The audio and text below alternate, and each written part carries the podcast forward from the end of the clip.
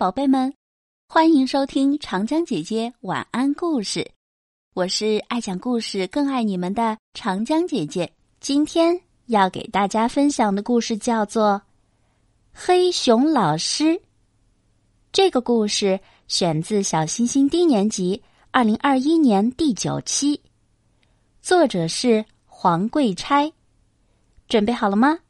故事要开始喽！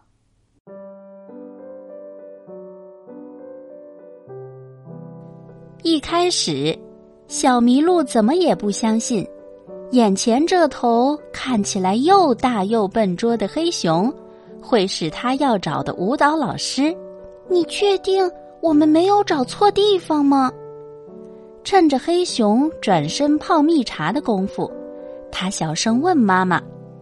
妈妈拍拍胸口说：“绝对不会错，我可是按照。”招生简章的地图指引走的，你放心吧。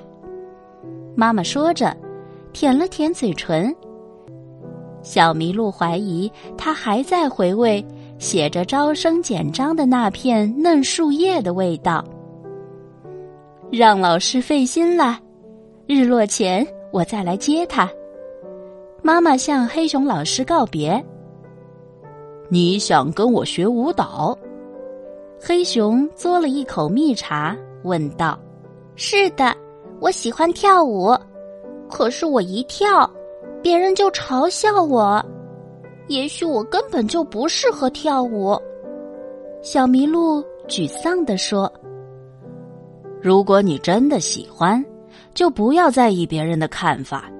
要记住，舞蹈是心灵自由的表达，它只关乎你自己。”黑熊拉起小麋鹿，在飘着蜜茶香的院子里跳起舞来。黑熊的舞步正如它的外表一样笨拙，小麋鹿却跳得酣畅淋漓。这是他唯一一次没有去想别人会怎么看待他的舞步，虽然他还是和之前跳的一样糟糕，但他心中充满喜悦。太阳还没落山，妈妈就飞奔着跑来了。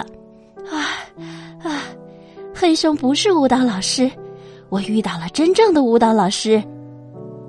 妈妈难为情的对小麋鹿说：“小麋鹿说，我知道，黑熊老师已经告诉我了。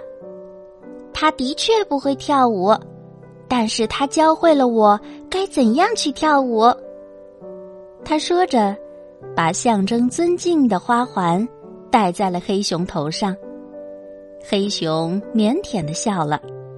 他是热爱舞蹈但不会跳舞的黑熊老师。